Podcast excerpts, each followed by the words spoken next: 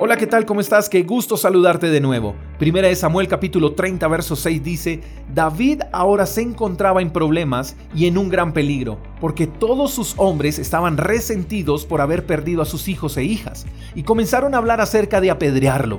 Pero David se refugió y encontró nuevas fuerzas en el Señor su Dios.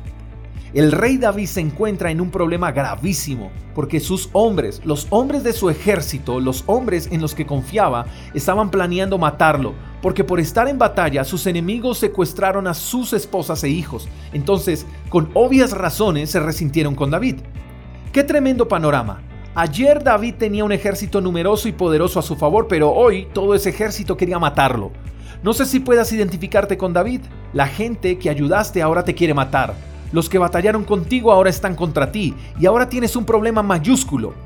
Muchos podríamos identificarnos con lo que le pasó a David. Ahora, ¿cuántos nos podemos identificar con lo que hizo David?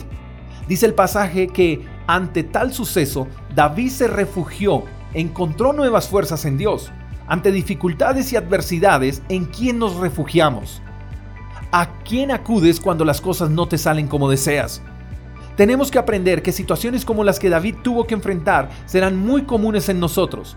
Nadie puede evitarlas, pero ante eso, lo más importante es que Dios sea nuestro refugio.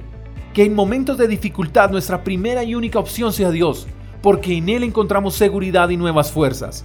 No le pidamos a Dios que nos excluya de las batallas, pidámosle a Dios que nuestras fuerzas y nuestro refugio sean en Él siempre, porque para enfrentar las crisis y las adversidades necesitaremos muchas fuerzas y cada vez más renovadas. Los que se refugian en Dios y cobran nuevas fuerzas en Él jamás son derrotados. Espero que tengas un lindo día, te mando un fuerte abrazo, hasta la próxima. Chao, chao. Gracias por escuchar el devocional de Freedom Church con el pastor J. Echeverry. Si quieres saber más acerca de nuestra comunidad, síguenos en Instagram, arroba Freedom Church Call. Hasta la próxima.